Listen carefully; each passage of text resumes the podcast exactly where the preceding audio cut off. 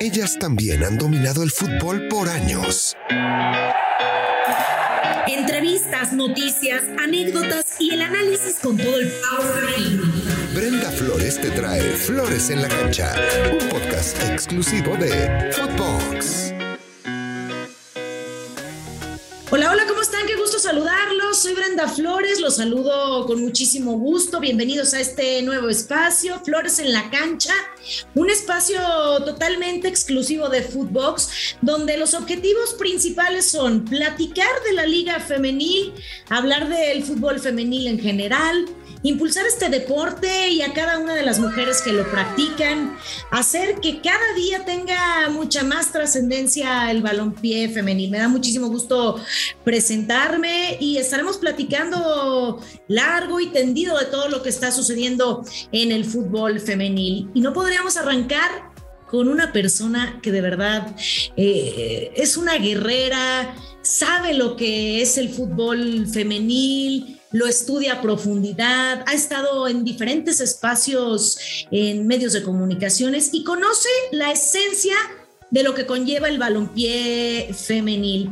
Nuestra invitada hoy, nuestra madrina, que le damos la bienvenida, me da muchísimo gusto saludarla, Nelly Simón, la primera directora de la Liga MX Femenil, la primera directora deportiva que le da al rebaño sagrado su mejor récord de puntos y el regreso a una final que lamentablemente no se consiguió frente a Tigres, pero los números ahí están. El trabajo ya se está viendo reflejado y me da muchísimo gusto presentarte, mi querida Nelly. ¿Cómo estás? Hola Brenda, primero que nada muchísimo éxito en este nuevo, en este nuevo proyecto. Encantada de, estar contigo y es un honor para mí que sea la primera entrevistada en este, en este lindo espacio. ¿Cómo estoy? Estoy bien, estoy contenta, estoy trabajando. Eh, ya dos años que dejé los 21 años que duré en los medios de comunicación y cada vez más convencida que fue una de las decisiones eh, más importantes, si no es que la más importante en mi carrera laboral en la que he aprendido muchísimo. Eh, todavía me falta, obviamente, siempre hay cosas que aprender, que descubrir, pero muy convencida y muy plena en general como mujer también en todos los ámbitos. Qué bueno, me da muchísimo gusto y me da gusto ver cómo han sido los avances positivos, cómo a lo mejor hace 15 años platicaba siempre el tema del fútbol, a mí me, me apasiona, eh, siempre quise ser futbolista profesional, pero bueno, a eso voy, los tiempos han cambiado y ahora se ve de distinta manera la Liga MX, el fútbol mexicano, eh, el fútbol femenino. ¿Cómo describes esta situación? ¿Cómo ha venido evolucionando? ¿Qué sacar positivo de esto? Mira, te voy a poner un ejemplo y, tú seguramente lo vas a estar viviendo de, tu lado, ¿no? Porque también yo lo viví en los medios. Estamos en una época, Brenda, en donde la mujer está rompiendo paradigmas, en donde nuestra generación, tú eres obviamente mucho más joven que yo, pero nuestra generación sobre todo ha empezado a abrir puertas, a tocar puertas y sobre todo a luchar con, con preparación para que las generaciones, ustedes o las que vienen atrás, las que están estudiando, se den cuenta de que en, los campos que en México predominó el, el, género masculino, hoy haya más oportunidades para la, para la mujer, ¿no? En los medios de comunicación fue igual, tal vez generaciones, una generación antes de la mía y la mía, pues empezó a empujar fuerte para que ahora existan mucho más comunicadoras, mucho más reporteras, mucho más mujeres que vayan a los entrenamientos que curan fútbol. Entonces, eso es a la par y nosotros podemos hablar de este ámbito, pero yo creo que a nivel mundial y bueno, hablando de nuestro país, creo que la mujer empieza a empoderarse en muchos sectores, en muchos ámbitos y en el fútbol, pues no podía ser la, ser la excepción. Yo me siento muy afortunada y muy, ¿cómo te puedo decir? Honrada porque cada vez hay más mujeres que se suman a, los proyectos de fútbol. Eh, tengo la fortuna de que me buscan, pero además una enorme responsabilidad, ¿no? Para pedirme consejos, para eh, empaparnos todas de lo que estamos haciendo, pero sobre todo cuando me hablan para decirme cómo, cuándo, por dónde, es, una, es, es, es algo que, que, no puedo escribir porque al final mi, mi filosofía de vida, Brenda, es trascender como ser humano, ¿no? Más allá de títulos, más allá de números, más allá de televisión, más allá de reflectores, esto es simplemente pasajero cuando tú logras trascender en una generación o en más chavas o en más eh, chavos para que vean lo que estás haciendo y ellos obviamente se inspiren, creo que es lo más importante. Yo eso coincido, ¿no? Dejar huella en lo que haces y hacerlo de la manera correcta, de la manera donde te apasiones. Llegar a, Chivas, a un club tan importante, un equipo mexicano, 100% mexicano, que tiene sus ideologías muy bien trazadas. ¿Cómo ha sido llegar a Chivas? ¿Cómo ha sido esa sinergia ahora con, con el Chore Mejía, con Licha Cervantes, una gran jugadora que, bueno, sabemos que estuvo en Atlas, después en Rayadas? Que ha tenido una gran trayectoria, pero es aquí en Chivas donde realmente se le ha explotado su buen funcionamiento, su buen fútbol. ¿Cómo ha sido esta parte? Llegar a Chivas, la sinergia que has hecho, que has hecho con el Chore Mejía y con Licha Cervantes, eh, uno de los elementos más importantes de, del equipo. ¿Cómo, cómo, fue llegar a Chivas? No fue fácil, Brenda. No fue fácil, me refiero porque dejé muchas cosas atrás. Dejé toda una carrera, dejé 20 años, casi 21 años. Dejé muchos años en ESPN, que siempre será mi casa y siempre lo voy a decir, en donde me acabé de desarrollarme, en donde acabé de, de cumplir la, la, mayoría de los sueños que yo tenía y, y, haber dejado a mis hijos en la Ciudad de México, porque digo, vienen muy seguido y voy a verlos, pero implicó eh, implicó ir más allá de, un, de, una simple toma de decisiones. Ahora, ¿por qué Chivas? Y también te lo digo, en algún momento me buscaron otros equipos antes de que fuera el Guadalajara, pero también yo me dejo guiar mucho ya por el sexto sentido que tengo, no porque las otras no fueran buenas opciones, simplemente porque era un reto muy grande. Es, eh, Chivas, si de afuera uno cree que es una gran institución, cuando uno está dentro, no nada más lo comprueba se da uno cuenta que es mucho más grande de lo que uno imaginaba. Entonces se suma el reto, se suma el club, la institución y obviamente la oportunidad de trascender como un, como un club que es eh, como lo es Guadalajara. No ha sido fácil el camino, Brenda, no ha sido, han habido obstáculos, han habido como en todos los trabajos, como en todos los proyectos y como en todas las reestructuraciones, eh, han habido pues temas que solucionar, cambios que hay que hacer y, y cuando hay cambios en cualquier estructura, pues obviamente se mueven muchas cosas, pero siempre eh, muy, muy fortalecida y muy segura de los pasos que estamos dando, si no fuera de, por el apoyo que también tengo de Amauri, que es el primero eh, preocupado y ocupado de que la liga femenil crezca y que a todas las jugadoras se les den pues herramientas para que ellas puedan crecer, esto no podría ser. Después el tema de Edgar, fíjate que a Edgar, eh, pues yo lo conocía como jugador, ¿no? Pero nunca había interactuado con él hasta que llegó aquí a, Guadalajara, obviamente. lo conozco porque él era entrenador de, de la tercera división del club. Y bueno, teníamos algún acercamiento, pláticas. Yo ya había escuchado que trabajaba muy bien. Nos titularon los mismos profesores en el Lendit cuando yo me titulé como directora técnica, a él también, entonces yo escuchaba que trabajaba muy bien. Cuando se decide tomar la decisión de, de hacer a un lado a Ramón Villaceballos o de terminar con ese proyecto, yo tenía a dos personas eh, en el tintero, en la mesa, y a Edgar Mejía. ¿Por qué me decidí por Edgar? por muchas razones. Una, volvemos a ese sexto sentido que, me decía algo, una corazonada me decía que era la persona idónea para llevar este proyecto. Y sabes que te lo digo de corazón porque me lo han preguntado, pero es algo que no puedo explicar. Sabía que él, era aunado a que él llegó a los nueve años a Chivas. Él sabe lo que es ese escudo. Fue jugador de Chivas, fue seleccionado nacional, jugó en el primer equipo, entonces fue campeón. Él sabe lo que es exportar este escudo. ¿Quién mejor que él para poderle compartir y transmitir a un equipo, que es lo más difícil, Brenda, lo más difícil de un, de un director técnico para mí y por lo que he experimentado y he visto, es la gestión de grupo, es el vestidor, es convencerlos. En este caso, ha convencido a las jugadoras no nada más de la parte técnico-táctica o de un parado táctico, sino de lo que significa pelear cada balón para defender este escudo. Entonces se junta todo y la verdad es que hemos hecho muy buena mancuerna en muchos aspectos. Y el tema de Licha Cervantes, bueno, yo a Licha la conozco cuando estaba yo en ESPN, cuando era periodista, yo ya la había visto jugar. Desde el torneo de Copa, yo seguía el, el, fútbol femenil, estaba muy cerca, tú lo sabes, de todos los equipos. Eh, después en Rayadas yo la veía jugar y yo sabía que tenía la inquietud también ya de, de, ser titular, de tener más minutos. Cuando se termina su contrato hubo un acercamiento y nunca dudé cuando platiqué con ella de traerla al club. Eh, de hecho, cuando, cuando firma su contrato vi una seguridad, pero sobre todo una emoción y un convencimiento de que quería estar aquí, de que era su lugar. Y bueno, pues, ¿qué te puedo decir? Ya después los números hablan solos. Totalmente de acuerdo, mi querida Nelly. Eh, el tema de, poner en, eh, a lo mejor a los equipos que estén al parejo. Vemos a los Tigres eh, con grandes jugadoras que siempre son contendientes al título. Ya, ya vimos que le, ganaron a, a, Chivas la final. A lo mejor un equipo como Rayadas también que siempre están contendientes al título. América, Chivas. ¿Qué hacer para nivelar la liga? Para que a lo mejor los equipos como Necaxa, Querétaro, Toluca, Pumas, que Pumas también viene a la alza, sean de manera más uniforme, sean mucho más competitivos y no siempre estén en la misma situación o en una final Tigres, Rayadas, Chivas.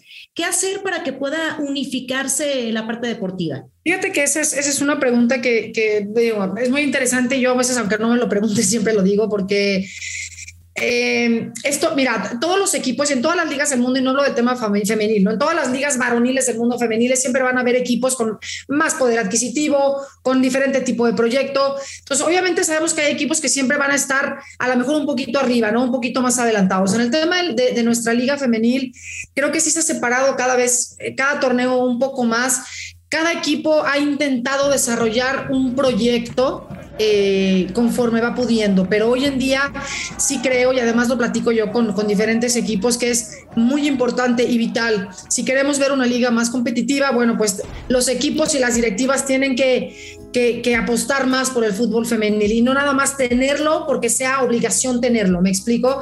Tienen que estar inmersos los dueños, tienen que estar inmersos los directivos, los cuerpos técnicos tienen que estar, eh, y ese es un tema bien, bien importante porque no solamente le podemos echar el, el desarrollo a las jugadoras. Necesitamos directores o directoras técnicas enfocados en fútbol femenil, que tengan especialidad en fútbol femenil, preparadores o preparadoras físicas, doctores, doctoras, fisios. Entonces, es un tema institucional de cada uno de los clubes que le pongan eh, mucho más eh, empeño y sobre todo mucho más atención para que puedan tener mejores herramientas los equipos y obviamente puedan aumentar el nivel. Ahora, el torneo pasado Chivas sufrió bajas importantes y aún así llegaron a la gran final, hicieron un torneo prácticamente perfecto.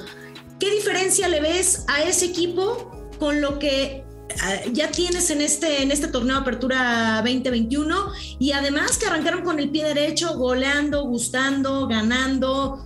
¿Crees que ahora si llegan a una final contra Tigres se pueda dar el segundo título para el rebaño? Mira, el, torneo pasado es, cierto, es la segunda vez que lo hablo, lo, lo, lo hablé una vez nada más. Eh, hubo una reestructuración hace un año, hace seis meses, jugadoras decidieron irse y es algo que, que no tiene nada, ¿cómo lo puedo explicar? Lo dije hace poco en una entrevista para Chivas TV, acostumbrémonos al fútbol profesional, queremos fútbol profesional, bueno, los jugadores y las jugadoras a veces tienen inquietudes deportivas o económicas que no les puede dar determinado club y es válido irse. Entonces, dejemos de, enfocarnos en eso. Claro que a lo mejor algunos aficionados o muchos querrán ver a jugadores o a jugadoras en un solo club toda su vida. Eso es difícil.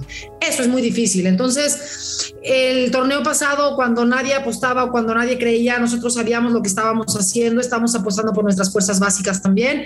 Tenemos una sub 13, una sub 15, una sub 17 y es en donde a mediano o largo plazo, pues obviamente los resultados van a estar porque poco a poco van a salir saliendo más, van a estar saliendo más jugadoras.